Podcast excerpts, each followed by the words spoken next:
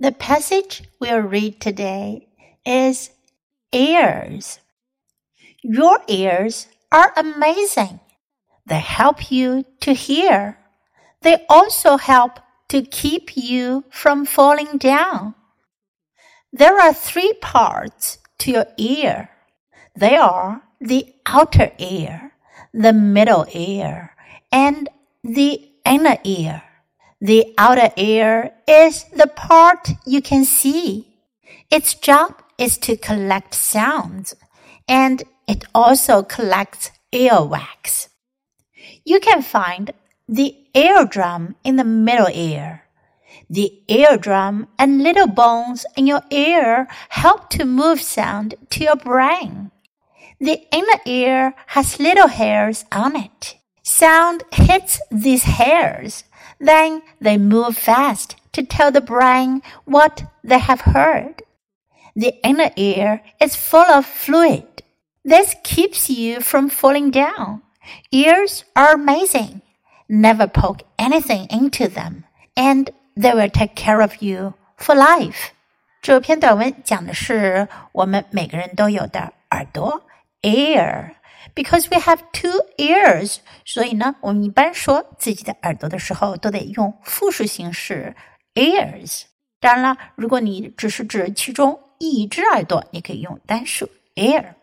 Your ears are amazing，你的耳朵很了不起，amazing，令人赞叹的，令人惊叹的，了不起的。Your ears are amazing. They help you to hear. 他们帮助你去听见。they also help to keep you from falling down. 它们同样也帮助你不会跌倒。There are three parts to your ear. 你的耳朵有三个部分。There are the outer ear, the middle ear, and the inner ear. 分别呢是外耳、中耳和内耳。Outer 外部的，middle 中间的，inner 内部的。The outer ear is the part you can see. 外耳呢，就是你能看到的部分。Its job is to collect sounds, and it also collects earwax. 这句话当中有一个词 collect，采集、收集。collect 外耳的作用呢，它的任务呢是 collect sounds，收集声音，就是让我们可以听见外界的声音。And it also collects earwax. Earwax 是耳垢。You can find the eardrum in the middle ear。中耳呢，你可以找到耳膜 eardrum。The eardrum and little bones in your ear help to move sound to your brain。刚才说了，外耳帮助我们采集声音，而中耳当中的耳膜呢，还有那些耳朵当中的小骨头，会帮助我们把 声音传递给大脑，move sound to your brain.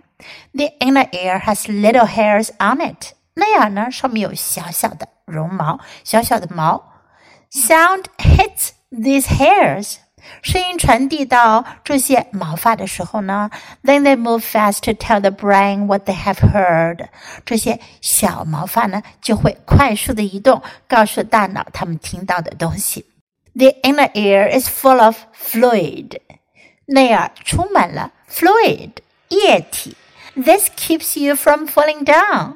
这帮助你不会跌倒。Keep you from keep 什么什么 from 就是让你不会做什么事情。Ears are amazing. 耳朵很了不起。Never poke anything into them.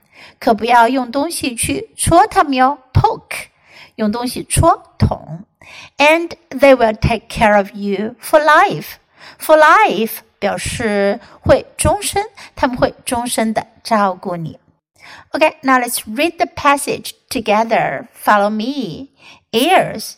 Your ears are amazing. They help you to hear. They also help to keep you from falling down.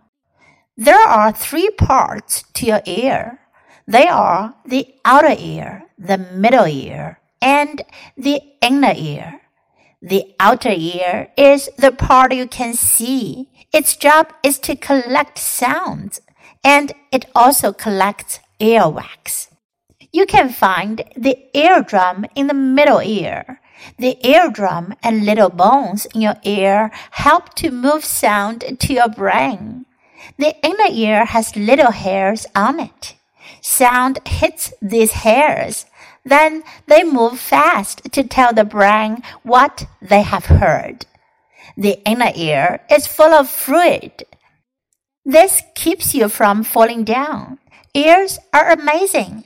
Never poke anything into them, and they will take care of you for life. 今天的小短文你喜欢吗？英文短文是练习英语的绝佳材料。 经常朗读、背诵小短文，你的英语语感和词汇量都会得到很大的提高哦。关注 U 英语公众号，可以看到短文的内容和译文。Thanks for listening。喜欢的话，别忘了给 Trace 老师点赞。Until next time, goodbye.